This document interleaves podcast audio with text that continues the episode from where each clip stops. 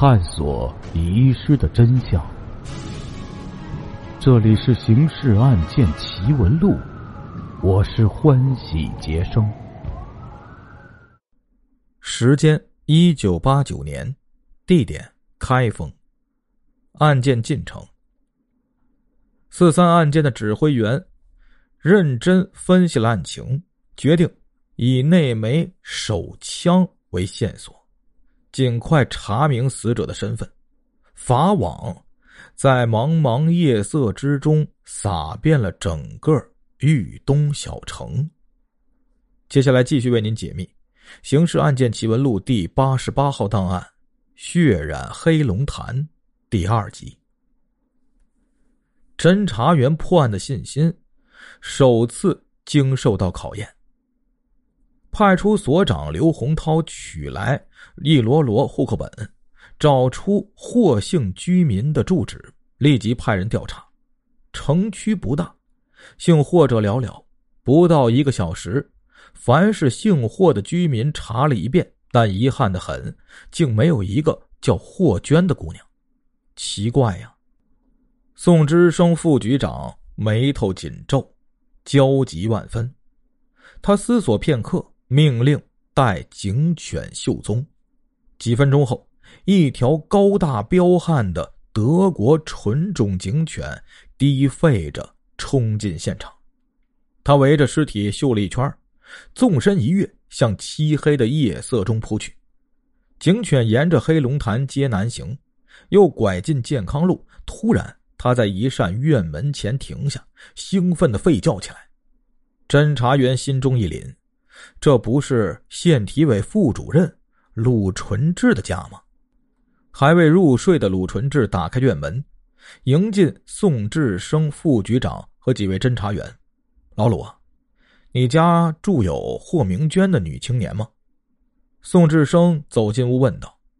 她是我的外甥女啊，怎么了？望着神色严峻的公安人员，鲁纯志夫妇有些惶然。你看，这是她吗？宋志生没有正面回答，让侦查员取出死者穿的皮鞋。是呀，究竟出了什么事儿啊？他被人用枪打死了。啊！瘦弱的鲁七哀叫一声，竟昏了过去。死者确实叫霍明娟，是鲁纯志的外甥女，住在姨父家已近十余月。二十岁的大姑娘为什么要住亲戚家？这里面……还有一个令人心酸的插曲：鲁纯志夫妇本有一女，年方十九，相貌端丽，聪明伶俐，被视为掌上明珠。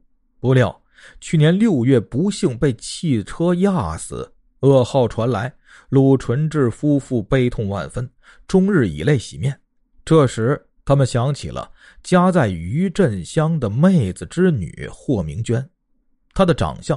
性格、脾气都与女儿相仿，鲁纯志夫妇平时就很喜欢她，让她住进城里，一来帮助料理家务，二来也能了解膝下寂寞，减轻思女的痛苦。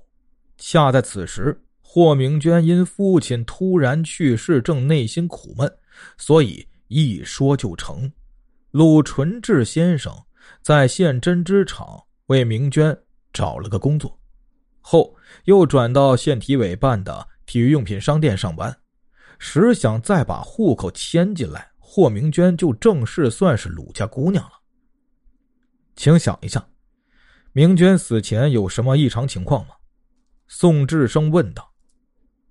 今天下午大约七点钟，他才从外边回来，说是与李青云在一起洗澡了。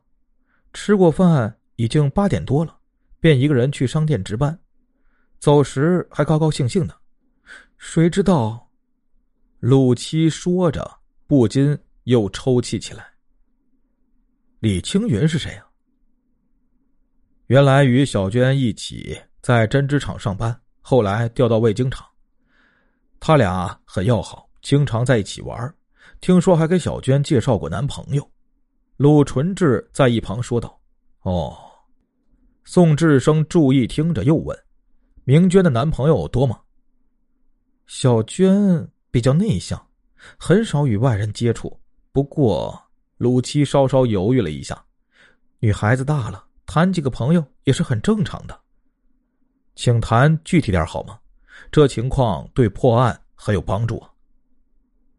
谈具体点儿，太具体的我也说不清楚。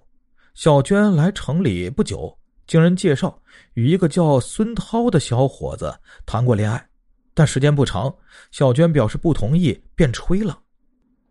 孙涛是什么人啊？在苏木乡花站做保卫工作，做保卫工作就有条件接触枪支。宋志生副局长记下了孙涛这个名字。他俩拉倒以后啊，李青云又给小娟介绍了个对象，只知道他叫王栋，在机械厂上班。他俩谈的时间较长，看样子小娟对那人还有点意思。不过鲁七停了停，又说：“我和老鲁不同意，因为王栋家在农村，又是合同工。后来呢？”经我们多次做工作，小娟才终止了他俩的关系。今年二月，一个邻居向我们提起啊，他的外甥叫韩振启，二十岁，在开封师范上学，很快就毕业了。又说呀，韩振启的父母是郑州啊开了一家饭店，很有钱。如果两家结亲呢，愿意帮助盖所房子。我们觉得条件不错，便对小娟说了。当时他没有表示反对，后来韩振启的父母来相亲，交换了礼品，这事儿就算定下了。小娟虽没说什么，看样子总是不很高兴啊。还有什么情况吗？嗯，鲁纯志思索着说：“记得呀，有一次夜里，小娟从外面回来，抱怨说，有一个男人在黑龙潭街附近拦住她，非要和她交朋友。”最近还听小娟说什么有人给她算了命，四月份有大灾大难。算命，谁给算的？宋志生副局长一机灵，不清楚。陆纯志摇摇头，你们可以找李青云，他可能会知道更多的情况。夜更深了，枪声引起的暂时骚动慢慢归于平静。居民们带着经济，带着希冀，渐渐进入梦乡。四月四日凌晨两点，一辆警车从县公安局大院开出，朝城郊的卫京厂驶去。从鲁纯志家出来，宋志生的脑神经处于高度亢奋状态。鲁家夫妇介绍的情况使他既高兴又焦急啊。高兴是。在女尸身份查明的同时，又获得了许多重要线索。焦急的是，案情竟出乎意料的复杂起来。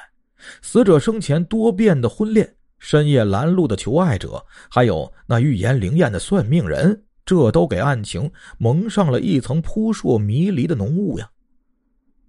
咱们回到四三案件侦破指挥部，于从先局长、张天增大队长、陆永波政委等同志。都对宋南生带回的情况表示了极大的兴趣。一番紧张研究之后，他们决定啊，立即从以下几个方面开展工作：第一，赴苏木乡对孙涛进行调查；第二，赴县机械厂对王栋进行调查；第三，与开封市公安局联系，请在开封市师范对韩振启进行调查；第四，迅速找到李青云。查清那个神秘的算命人。第五，继续加强对重点人口的调查。现在，驰往县卫京厂警车上坐着的，正是奉命找李青云调查的两位侦查员，他们叫马永海和黄树志。听众朋友，我们今天的故事就讲到这里了，感谢您的支持与帮助，并且感谢您的收听。